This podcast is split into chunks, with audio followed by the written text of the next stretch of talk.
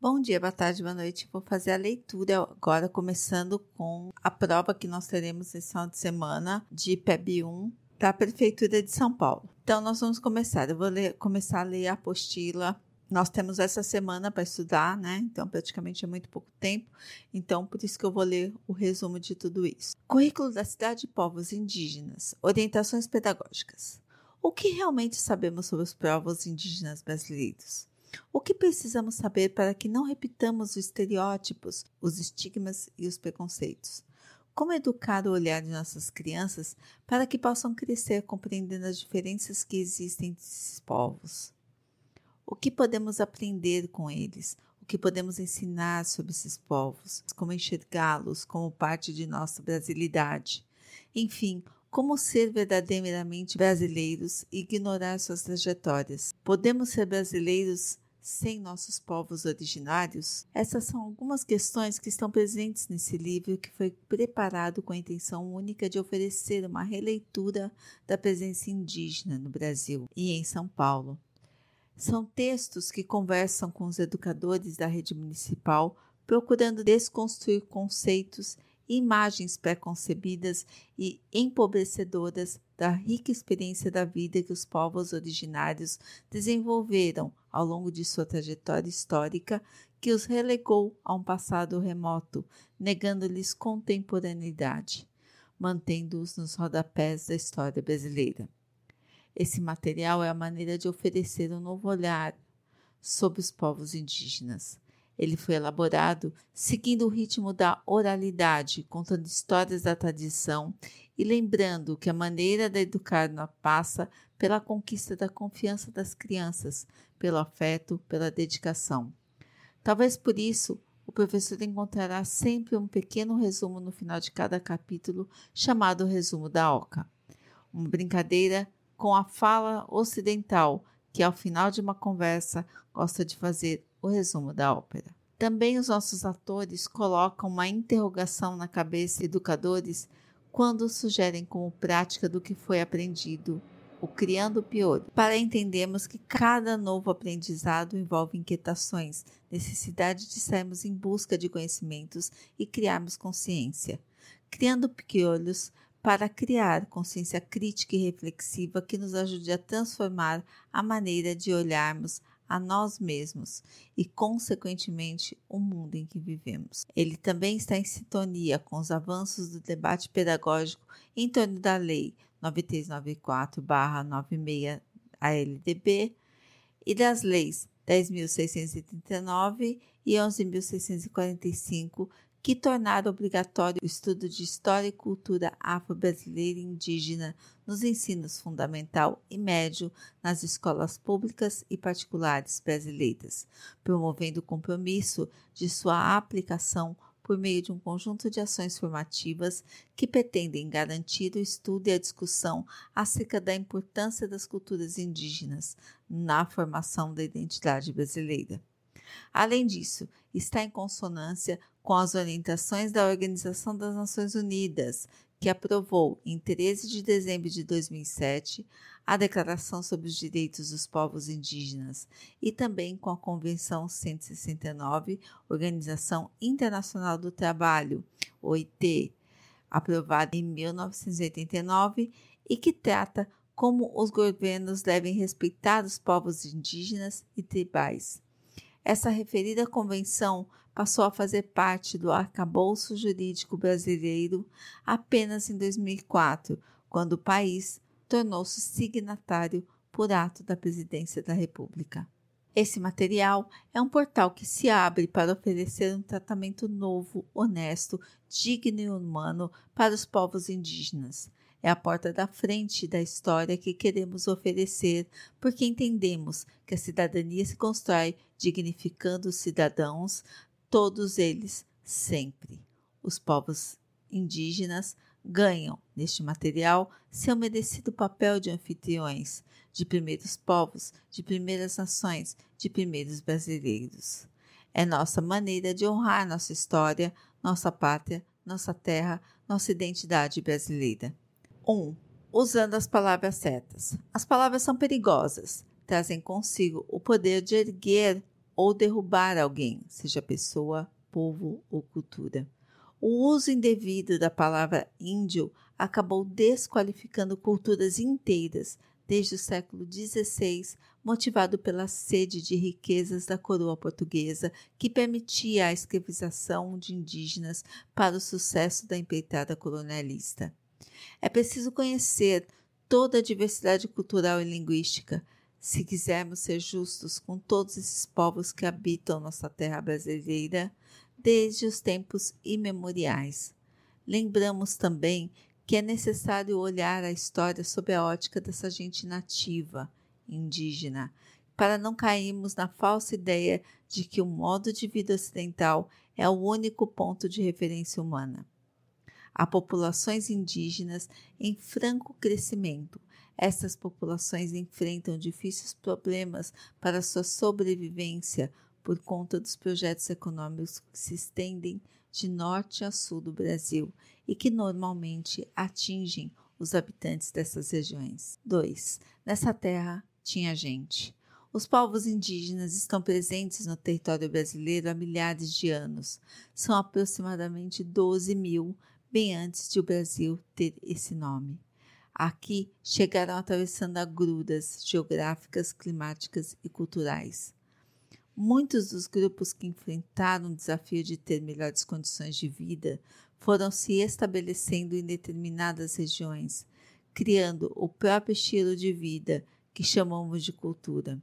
Esse estilo foi sendo aprimorado ao longo do tempo, mas foi basicamente movido pelo instinto de sobrevivência baseado numa concepção de pertencimento ao universo. Essa visão de humanidade ocasionou constantes aperfeiçoamentos, seja na cultura material, criação de objetos cada vez mais sofisticados para o uso cotidiano, seja na compreensão de humanidade, repassada de geração a geração por um sistema educacional baseado na oralidade.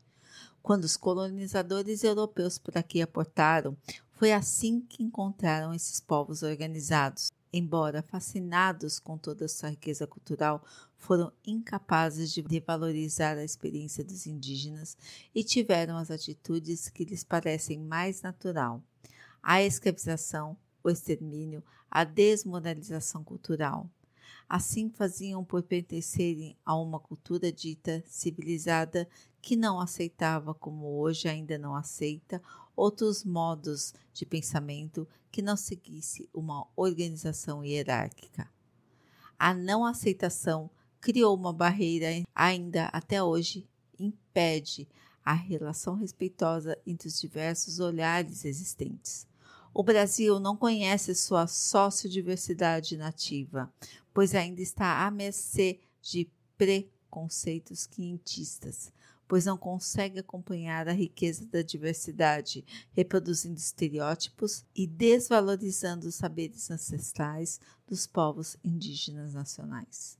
3. Visões que marcaram a difícil arte de ser índio no Brasil. Desde o século XVI, o Brasil desenvolveu políticas para os povos indígenas e que essas soluções obedeciam a diferentes interesses econômicos e sociais de acordo com a época em questão.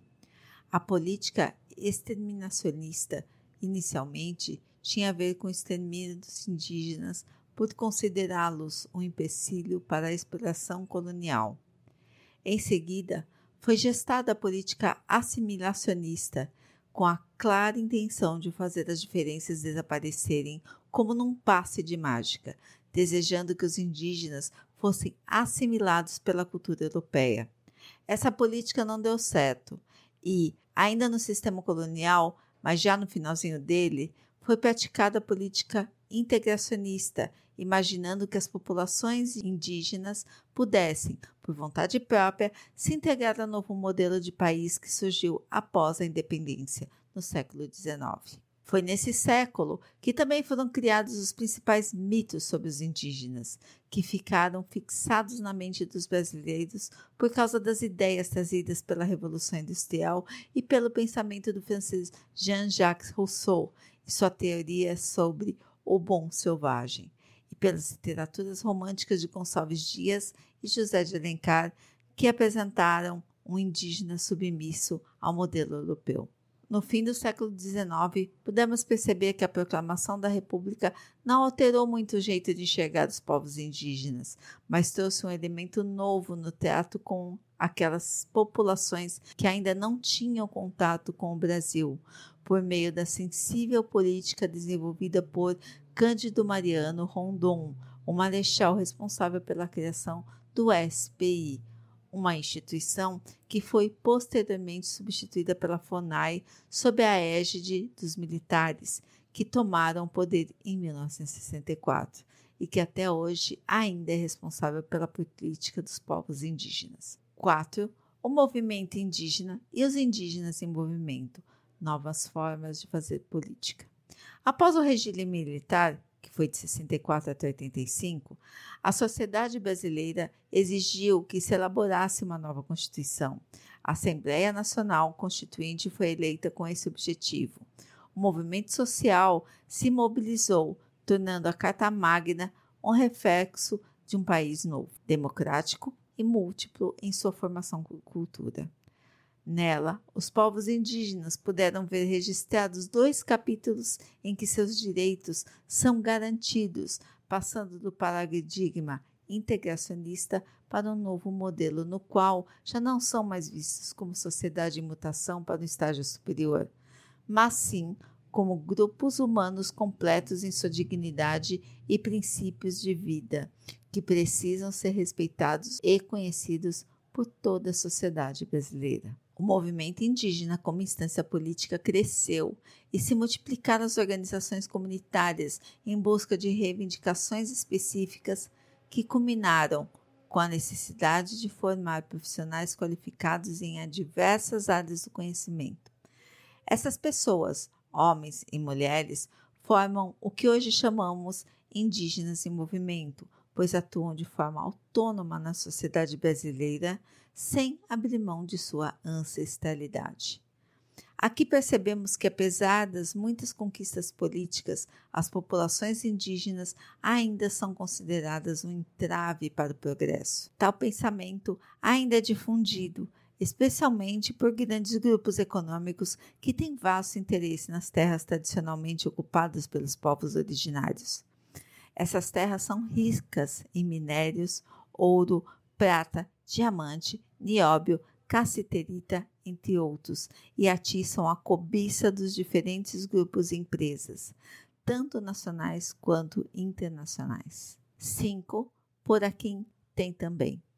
Os indígenas também estão em São Paulo, essa grande metrópole brasileira estão resistindo, apesar de muitos séculos já terem passado e a cidade ter sufocado muitas de suas expressões. Os povos indígenas estão por aqui buscando traçar um caminho para manter suas culturas, apesar de tantas dificuldades e incompreensão, porque ainda passam. No entanto, mantém viva sua dignidade, mostrando que é possível outro caminho de convivência e respeito com a natureza e com as pessoas que a cercam, do contexto urbano em que vivem. Tentar compreender a contemporaneidade dessas culturas é fundamental para que se mantenham o respeito e a dignidade delas. Nossos povos têm muita clareza de seu lugar no mundo. Cabe a nós, educadores e educadoras, encontrar estratégias para discutir alternativas para que esses modos de vida possam ter um lugar, não apenas na escola ou na cidade de São Paulo, mas no coração de todos os brasileiros. Aqui está o site onde se encontra esse documento para quem quiser.